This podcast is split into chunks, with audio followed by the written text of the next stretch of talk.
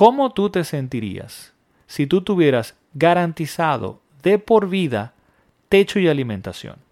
Dime si eso no es una gran meta que te crearía muchísimo bienestar, te daría muchísimo bienestar a tu vida y podrías comenzar a liberar todavía más tu potencial. ¿A cuáles cosas, teniendo eso garantizado, tú le dirías que sí? ¿Cuáles cosas comenzarías a hacer? ¿Y cuáles cosas dejarías de hacer? ¿A cuáles cosas dirías que no? Aquí te traigo cinco recomendaciones para comenzar a crear pues ese trayecto hacia esa libertad financiera y disfrutar el camino.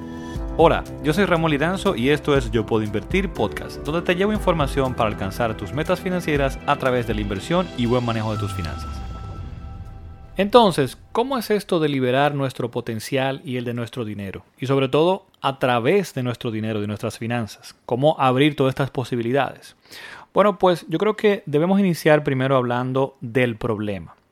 Y el punto es que no tener nuestras finanzas en orden, no crear riqueza real, como la vimos y tratamos en el episodio anterior, pues limita nuestro potencial, limita la capacidad de desarrollar nuestros talentos, de lograr bienestar en nuestra vida, de eliminar incertidumbre. ¿Y por qué? Bueno, pues porque estamos constantemente, diría yo, en modo sobrevivencia, teniendo que pensar en proveer el día de hoy, en cubrir nuestras necesidades, en cubrir nuestros compromisos.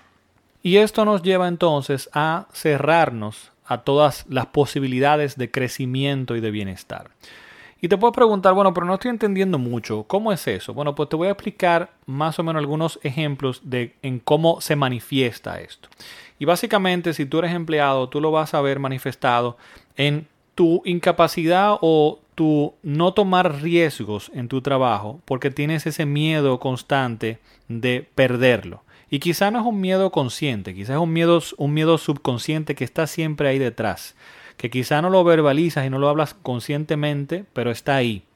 Eh, también quizá de repente tú en, en, reuniones, en tu trabajo, no presentas todas esas ideas que tienes, no comentas tanto como quizá quisieras hacerlo, no eres tú realmente y no entregas todo tu valor, porque al final tienes ese miedo de meter la pata.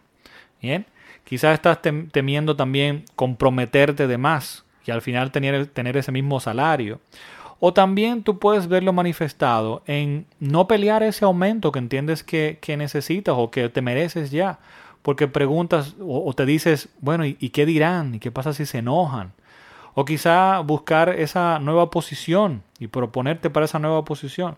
Entonces te das cuenta de que muchas veces nos limitamos en el crecimiento y en el potencial que tenemos por este quizá miedo subconsciente o esta necesidad de proveer el día de hoy. Otra Quizá otra forma de manifestarlo en el trabajo es lo que lamentablemente aguantamos muchas veces. O sea, aguantamos cosas que definitivamente al quizá, en otra, en otra nivel de estabilidad financiera, pues no aguantaríamos. Entonces, si te das cuenta, esto nos va limitando. Si tú fueras eh, emprendedor, empresario, independiente, lo verías entonces reflejado o manifestado en la forma en que tú tomas decisiones que quizá las decisiones que estás tomando no son las ideales o las mejores para realmente hacer crecer tu negocio. ¿Por qué? Porque están viciadas en el tener que suplir hoy. Y muchas veces en el tener que suplir hoy, en cubrir el mes, eh, en el ámbito personal, porque de repente tienes compromisos a nivel personal, no del negocio, sino tú y tomas decisiones basadas en eso. Tomas ese negocio, tomas ese cliente, eh, porque dices no hay de otra, hay que hacer el dinero. Pero tú sabes que en otras condiciones quizá no lo harías o que al final no es la eh, decisión correcta para hacer crecer tu negocio. Y aquí entonces, ¿cuál es el punto? Bueno, pues que organizando tus finanzas, teniendo tus finanzas organizadas y estabilidad financiera, tú logras ir eliminando esa incertidumbre. Y según vas avanzando en tus finanzas, Bien, vas escalando peldaños y vas creando esa riqueza real. Sigues cada vez más eliminando más incertidumbres a futuro y entonces vas completamente liberando ese potencial, asumiendo más riesgo, permitiéndote entonces esto crear realmente más riqueza. Y esto entonces, si te das cuenta, va creando un círculo virtuoso. No un círculo vicioso donde el resultado cada vez más es negativo, sino un círculo virtuoso donde cada vez más el resultado es más positivo y más grande. ¿Y cuál es la intención o qué tú deberías buscar, a qué tú deberías apuntar aquí? Bueno, a que llegara un punto en que en algún momento tú puedas tomar control completo de tu tiempo. Y cuando vemos en este ámbito lo que significa tiempo, es tu vida, porque tu vida se resume en tiempo en esta tierra. Y entonces, según vas liberando el potencial y eliminando incertidumbre, vas tomando más control de tu tiempo, como decía, así que vas tomando más control de tu vida y vas creando bienestar. Vas a poder tomar decisiones de qué hacer, buenas decisiones, mejores decisiones, no basadas en que tienes que proveer hoy. Y lo ideal sería entonces que a futuro tú puedas decidir qué hacer con tu vida, qué perseguir, a qué dedicarte, crear ese futuro que tú deseas. Ahora, ojo con algo, y es que para esto no hay que tener, ni buscar, ni esperar esa famosa libertad financiera. Ah, bueno, Ramón, lo que yo quiero es lograr acumular un millón de dólares para no tener que trabajar el resto de mi vida. Eso al final no tiene sentido porque a costa de qué? O sea, yo voy a, estar sacrificando toda mi vida para en algún momento, que no sé si llegará, eh, o, si, en ese momento voy a tener la capacidad de disfrutarlo, entonces comenzar a tomar decisiones en mi vida. No, tú puedes ir en pos de esa meta, de ir creando esa libertad financiera, pero sin sacrificar el presente, tú puedes ir viendo y tomando decisiones en el camino. Bien, no tienes que esperar hasta allá. Porque al final, si te das cuenta, cuando vamos liberando esa capacidad y ese potencial y podemos ir tomando decisiones, al final todos queremos ser útiles, no queremos estar viviendo de la nada. Entonces, lo interesante es ser útiles, entregar valor, pero en lo que tú deseas, a tu ritmo, en tus términos. Aún muchas veces sea ganando menos, pero más tranquilo. Porque al final, trabajar sin necesitarlo se disfruta más. ¿O no? Dime si no. Si tú pudieras trabajar en lo que tú quisieras, pero sin necesitarlo te aseguro que lo vas a disfrutar. Entonces, fíjate ahí cómo se da lo que te decía del círculo virtuoso. Porque ¿qué pasa? Tú trabajando en lo que te apasiona, entregando valor, vas a ir desarrollando cada vez más tus, tus talentos y esto te va a permitir entregar más valor y entregar más valor se devuelve en más riqueza, en más bienestar para ti. Y ahí te das cuenta cómo se cierra ese círculo virtuoso, donde tú trabajando en lo que tú deseas, tomando decisiones, desarrollando tu potencial, cada vez más vas creando más valor, más riqueza, más libertad. Ahora, ¿cómo lograrlo? Bueno, pues yo te diría que el punto sería verlo en etapas e ir disfrutando cada una. Porque yo te digo, por ejemplo, ¿cómo tú te sentirías si tú lograras acumular al día de hoy un año completo de gastos básicos? Bien, los gastos que tú necesitas para vivir un mes, por un año completo lo tienes. Dime si eso no te daría una tranquilidad para eliminar esa incertidumbre de ese año y entonces podrías tomar decisiones, podrías arriesgarte más, podrías decir que sí a muchas cosas que quisieras hacer y otras que no quisieras hacer le pudieras decir que no. De esa forma también imagínate que tú sigues ampliando esa capacidad de esos gastos básicos y lo llevas a comenzar a invertir y a crear capital suficiente y buenas inversiones que te permitan reemplazar el 50% de tus gastos básicos de por vida. No los gastos básicos completos, solamente el capital suficiente para reemplazar la mitad de tus, de tus gastos básicos. Y vamos a poner el nombre a esos gastos básicos. Digamos que son techo y alimentación. ¿Cómo tú te sentirías si tú tuvieras garantizado de por vida techo y alimentación? Dime si eso no es una gran meta que te crearía muchísimo bienestar, te daría muchísimo bienestar a tu vida y podrías comenzar a liberar todavía más tu potencial. Bien, ¿a cuáles cosas teniendo eso garantizado tú le dirías que sí? ¿Cuáles cosas comenzarías a hacer? ¿Y cuáles cosas dejarías de hacer? ¿A cuáles cosas dirías que no? Entonces te das cuenta cómo puedes ir poco a poco, ir creando, viendo eso como un viaje, como varias etapas y disfrutando cada una. Ahora, aquí te traigo cinco recomendaciones para comenzar a crear pues ese trayecto hacia esa libertad financiera y disfrutar el camino. El punto número uno sería conocerte, entender qué tú valoras, qué tú necesitas, qué es suficiente para ti, no para la sociedad. Porque la sociedad muchas veces nos obliga a tener un auto de tal tipo, una casa de tal tipo, etcétera. No, entonces analiza si eso es necesario, valioso para ti. Yo en mi caso, por ejemplo, lo que más valoro es la libertad, la capacidad de tomar decisiones. Y muchas veces, a veces ni siquiera las tomo las decisiones, pero la capacidad de solamente poder tomarlas si quisiera, me da una tranquilidad. Eso, eso es lo que yo más valoro. No quiere decir esto, por ejemplo, que yo no disfrute ciertas comodidades y bienes materiales, definitivamente que sí, pero yo estoy muy claro que para mí lo más importante es la libertad. Entonces, muy importante que tú definas qué es importante para ti. Punto número dos sería crear ese fondo de emergencia. Esa es tu prioridad número uno. Y un fondo de emergencia sabemos que es esto de guardar de cuatro a seis meses de gastos básicos, los gastos que necesitamos para vivir, eh, mínimos necesarios para vivir, tener de cuatro a seis meses de estos gastos, pues en algún producto que decimos que es líquido. Líquido es que yo puedo ir rápidamente a sacar ese dinero sin ninguna penalidad. Y esto puede ser en cuentas de ahorro corrientes y quizá una parte en un certificado a corto plazo. Bien, la idea con esto es, o la idea del fondo de emergencia es tener dinero disponible para una eventualidad, para un problema. Se me dañó el carro, quedé sin empleo, llegó una pandemia, por ejemplo. O sea, este dinero me elimina cierta incertidumbre y yo con esto resuelto puedo tomar decisiones incluso en mi vida. Bien, pero la idea es que tú sigas aumentando ese fondo de emergencia y luego pases a los siguientes puntos que te voy a presentar a continuación. El siguiente punto, luego que yo tengo ese fondo de emergencia, podría ser analizar y balancear bien tu patrimonio. Y tu patrimonio, vamos a entender qué es esto, es, yo lo resumo como una medida de tu salud financiera. Y se puede resumir tan simple como el número que define lo que te pertenece, lo que realmente tienes. Y básicamente se obtiene de la siguiente forma. Imagínate que tú vendes todo lo que tienes a precio de mercado, lo que te darían, tú vendes todo lo que tienes, tu casa, tu carro, eh, los bienes que están dentro de tu, de tu casa, todo lo que tienes, cancelas todas tus cuentas de ahorro y corriente, tomas ahora todo ese dinero y pagas todas tus deudas. Lo que quedó es tu patrimonio, se llama tu patrimonio neto. Entonces es importante que tú le des seguimiento a ese número y busques que cada decisión financiera esté orientada en incrementar ese patrimonio, ya sea el día de hoy o por lo menos a futuro, porque hay decisiones financieras que tú puedes tomar el día de hoy que quizá no tienen un impacto directo en tu patrimonio neto hoy, pero sí a futuro.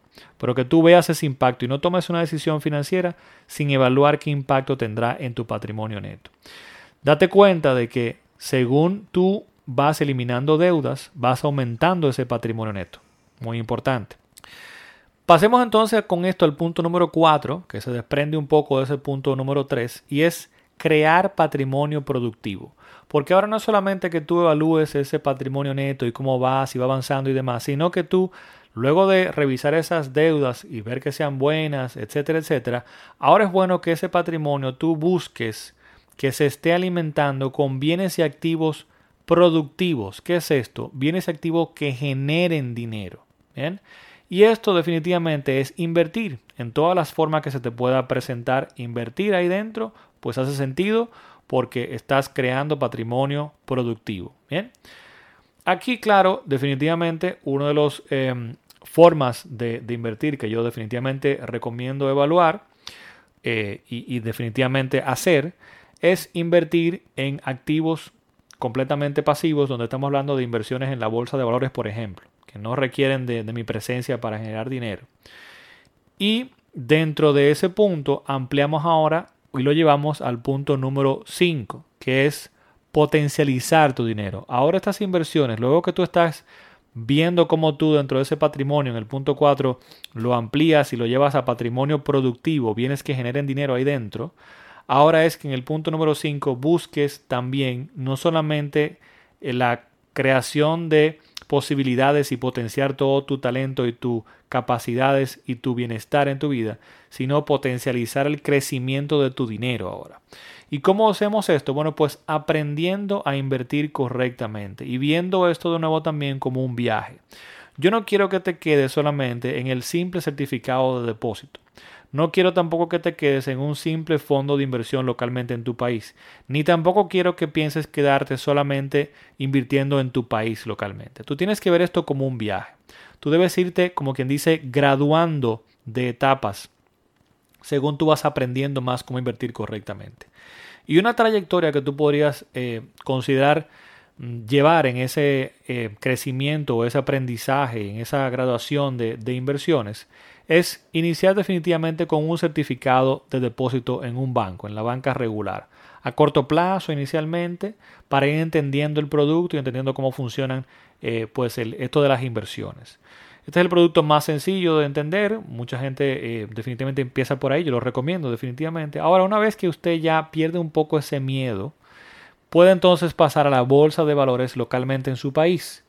Y en la bolsa de valores localmente en tu país hay un producto que a mí me gusta mucho utilizar siempre que está disponible en la bolsa en tu país regularmente sí está en todos los países disponible, y es lo que se conoce como un SBB, que viene de Sell and Buy Back, vender y comprar de vuelta. También se le puede llamar RIPO o se le puede llamar contrato de recompra. Todo esto es lo mismo.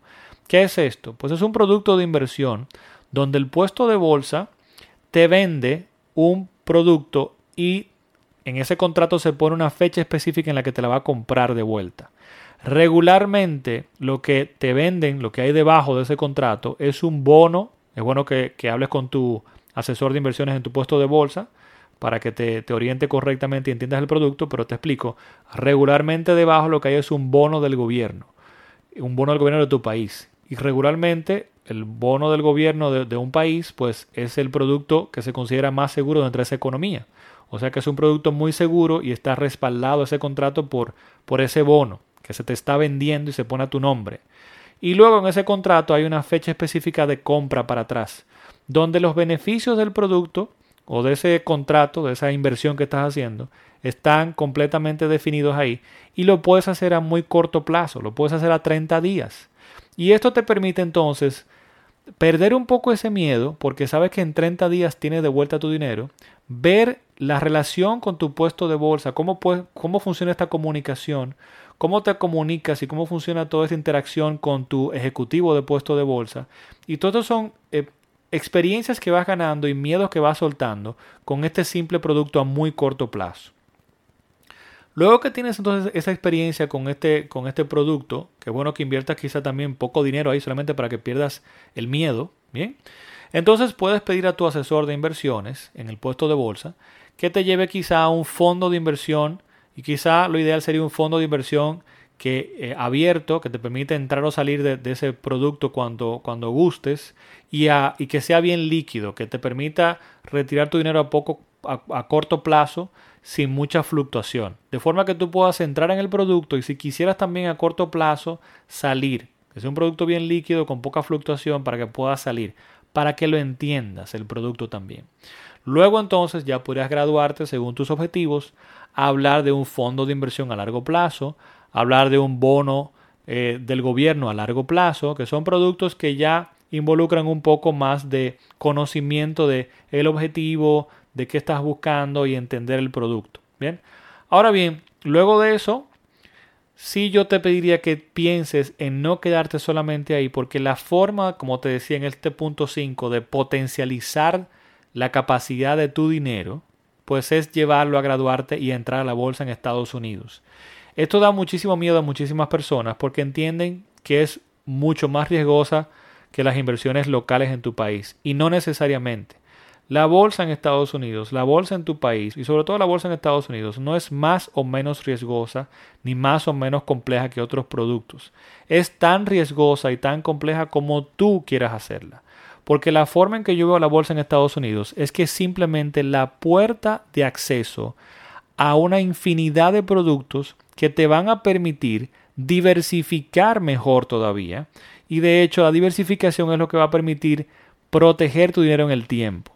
Si hay que tener muy claro cuáles son los objetivos cuando tú inviertes en Estados Unidos, bien, regularmente son objetivos de largo plazo, pero para creación de patrimonio a largo plazo no hay una mejor vía no hay una mejor puerta de acceso a toda esa diversificación que la bolsa en Estados Unidos. Así que nunca les recomiendo a nadie que entre directamente hacia allá, sino que viva esta experiencia y estos pasos. Inicie con un certificado, pase poco a poco con ciertos productos localmente en su país, pero no me gustaría que te quedaras ahí nada más. Sigue expandiendo tus horizontes y potencializa tu dinero. Estas son las recomendaciones que tengo para ti en el día de hoy en este episodio. Espero que haya sido de tu agrado y que puedas comenzar a ver cómo a través de organizar tus finanzas adecuadamente, crear estabilidad financiera, puedes ir realmente creando valor y bienestar en tu vida y liberando todo el potencial que tienes. Será entonces hasta el próximo episodio y solamente me resta recordarte que puedes seguirnos en Instagram, en Facebook y en YouTube como Yo Puedo Invertir, visitar nuestra página yo puedo invertir.com y evidentemente también puedes suscribirte a este podcast a través de tu plataforma de podcast favorita que puede ser tanto Apple Podcasts, Google Podcasts, Spotify o cualquier otra. Será entonces hasta el próximo episodio. Bye bye.